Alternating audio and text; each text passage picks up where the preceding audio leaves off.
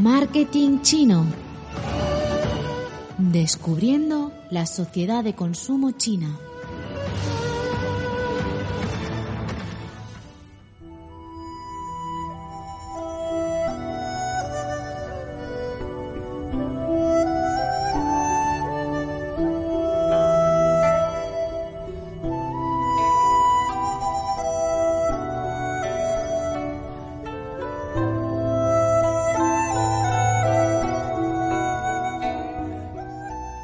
Bienvenidos a los podcasts de marketing chino. Soy Sara Clement e imagino que si has llegado hasta aquí es porque al igual que a mí te apasiona la cultura china, la comunicación, la publicidad y el marketing. Así que a lo largo de los siguientes capítulos descubriremos juntos curiosidades de la cultura china, hablaremos sobre su idioma, e intentaré contaros casos de éxito para extraer las claves más importantes para que la introducción de un producto o servicio en el mercado chino sea todo un éxito. ¿Te atreves a viajar conmigo?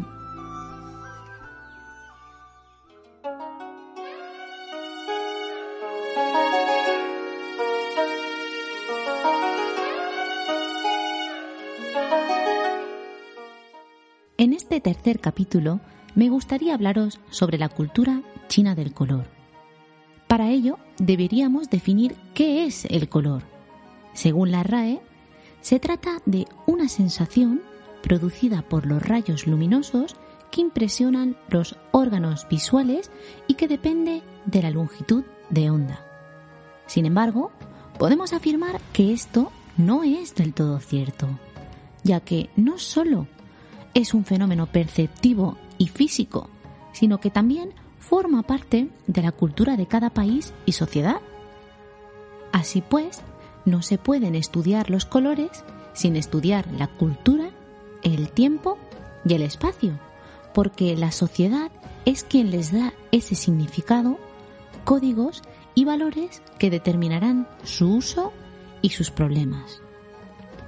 En las últimas décadas, el uso histórico de los colores ha sido examinado muy de cerca por historiadores y especialistas de la comunicación que buscan comprender la forma en que nos influyen.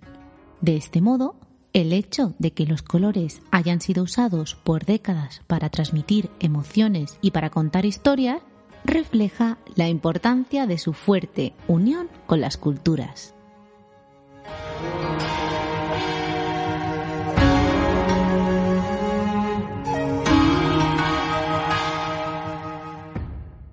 Pero, ¿qué ocurre con el uso de los colores en marketing? En marketing, los colores han servido a lo largo de la historia para llamar la atención de los consumidores, reflejar las cualidades de los productos y diferenciar las marcas de la competencia.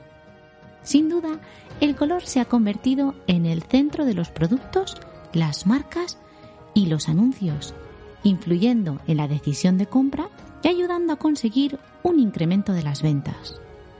Dentro de nuestras estrategias de marketing, el color es uno de los factores importantes que debemos tener muy en cuenta ya que puede reforzar nuestra personalidad y nuestros valores como empresa, pero un mal uso también puede llevarnos al fracaso.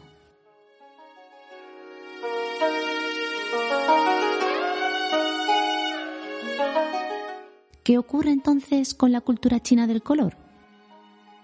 Según el estudio de Yin Yang Gu Xing of Chinese Values de Kirsi Komonen, en la historia de China hay muchas interpretaciones potenciales del uso y el significado de los colores. La teoría de los cinco elementos de la cultura tradicional china del color o Wu Xing entró en uso después del comienzo de la dinastía Qin y representa a los cinco elementos madera, fuego, tierra, metal y agua. Posteriormente, el concepto se amplió incluyendo direcciones, sonidos, sentidos, partes del cuerpo y colores. Los cinco colores de esta teoría son verde para la fuerza vital y el crecimiento, rojo para el sol la inspiración y la felicidad, amarillo para el sol y el brillo, blanco para lo marchito y el comienzo de la nevada, y negro para lo oscuro y sombrío. La teoría de Wu Xing describe los ciclos de generación y de dominación entre ellos. Según el ciclo de generación o de creación, la madera alimenta al fuego. El fuego, con sus cenizas, produce tierra. La tierra alberga los minerales, los minerales alimentan al agua y el agua da la vida a la madera. No obstante, para tener una comprensión más profunda del significado de los colores tradicionales chinos, es necesario conocer sus usos y preferencias durante las diferentes dinastías, donde los colores representaban el poder. Según este autor, hoy en día la conexión entre la teoría del Wuxing y la cultura contemporánea del color reside en cuestiones de poder y control. Esto es así porque durante miles de años la sociedad china ha sido extremadamente controlada incluso en el uso de los colores durante el régimen imperial. En tiempo de emperadores, ellos controlaban el color y la gente común no tenía permitido usar el color real. Cuando el emperador llevaba el color amarillo, al segundo nivel solo se le permitía usar violeta, blanco o azul. El resto de la gente solo podía llevar el gris. Durante la Revolución Cultural, la gente solo usaba gris y azul. Aunque la sociedad china se está abriendo poco a poco a las influencias internacionales, todavía hay valores que pesan en su tradición. De ahí que la administración actual siga utilizando el color rojo como su emblema. A diferencia de lo que pueda parecer, este color no es símbolo de comunismo, sino de felicidad. Por ello, se utiliza en celebraciones, en bodas o durante el Año Nuevo chino. Otra simbología que se le otorga al color rojo es la de alejarnos del mal. Por este motivo, muchos edificios importantes en China son pintados de ese color. Como curiosidad, según los chinos, cada 12 años tenemos un año de mala suerte. Ese año, el color rojo se convierte en el habitual entre elementos ocultos como la ropa interior, con los que se sienten protegidos. Como hemos comentado anteriormente, el amarillo era el color que pertenecía únicamente al emperador. Este hecho data de la dinastía Han, donde eran utilizado en el techo de los edificios como símbolo de riqueza.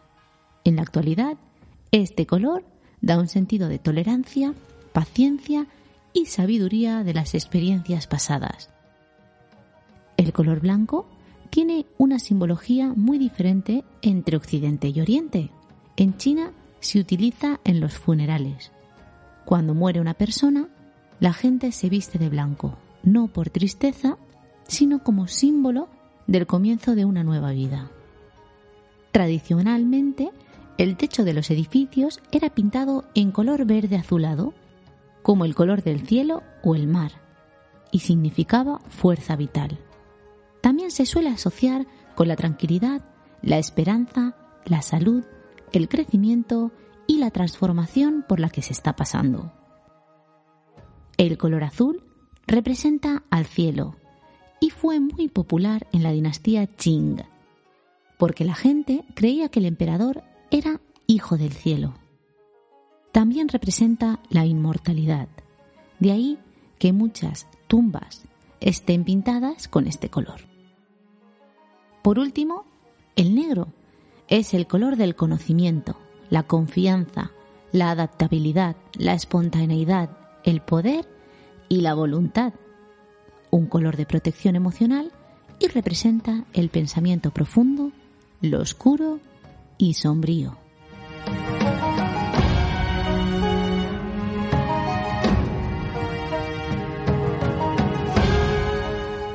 Seguro que en este momento te estás preguntando cómo afecta la globalización a los colores en China.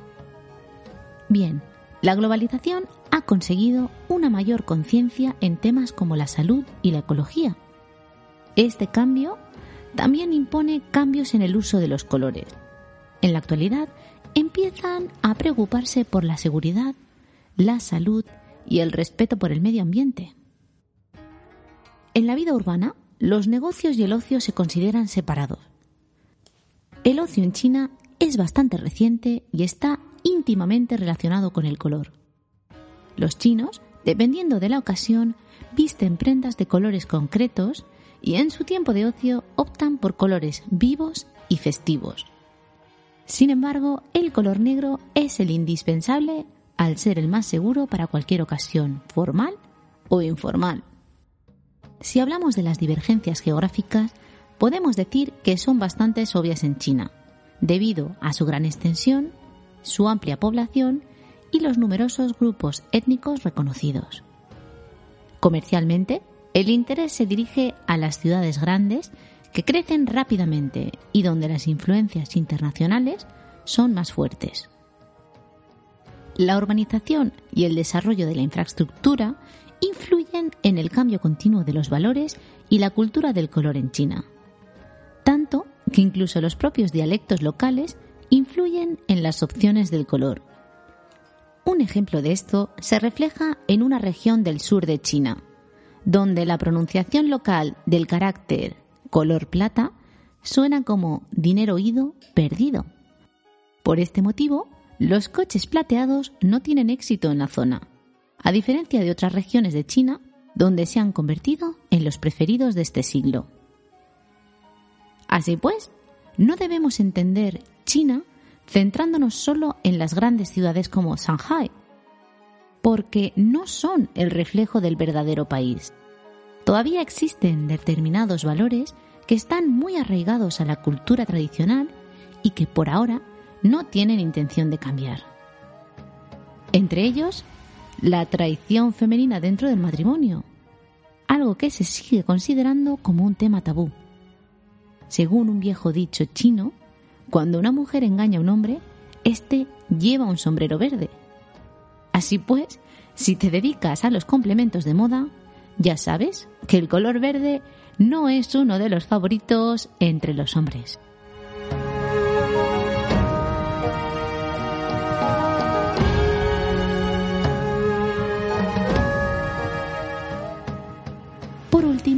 Podía cerrar este capítulo sin hablar de la pluralidad y combinación de colores en China. Con el aumento del pluralismo las marcas globales se han establecido en el mercado chino de manera extremadamente competitiva. Tanto que las tendencias internacionales de los colores juegan actualmente un papel muy importante en el país. Los chinos utilizan el color para reflejar tanto sus sueños como su sociedad y su yo ideal. Actualmente, el estilo americano y europeo se han convertido en tendencia internacional y la selección de los colores también se produce combinando las antiguas tradiciones chinas con las nuevas tendencias de la internacionalización. Un reflejo de ello es ver cómo el color rojo y el amarillo pasan a convertirse en el naranja, en el verde oliva y el marrón pasa a llamarse color café. La felicidad, el ocio y la alegría por la vida son muy valorados. Por este motivo, la mezcla internacional del color naranja es brillante y feliz, aunque este color solo lo utilizan los chinos que tienen amplias conexiones internacionales, porque se trata de una interpretación occidental del color y no por un color que elegirían ellos mismos. Ocurre lo mismo con el color gris, que, según la cultura tradicional china, significa perder el gozo y la alegría de vivir. Si nos centramos en los colores de género en China, el verde siempre ha sido el color femenino y por el contrario, el rojo el masculino. Sin embargo, actualmente en el mercado de la lencería femenina, el color verde oliva es el que más curiosidad despierta porque refleja tranquilidad y está relacionado con la sensación de placer. Aunque parezca mentira, el color rosa es uno de los favoritos entre los chicos como reflejo de la reciente preocupación por la belleza entre los hombres. El uso de este color es un fuerte indicador de que el poder de la mujer está creciendo en China. Las mujeres de la China moderna quieren expresar su energía y demostrar que pueden hacer cualquier tipo de trabajo. Por ello, empiezan a expresarse con colores que reflejan energía y poder como el azul, el púrpura y el rojo. Sin lugar a dudas, la generación joven quiere ser diferente y le gusta expresarse a través de los colores. En aproximadamente unos 10 años, la generación más joven del país se convertirá en la corriente principal de los mercados de consumo chinos. Por lo tanto, debemos prestar más atención a sus gustos y tendencias porque está claro que quieren mostrar su personalidad y quieren ser diferentes.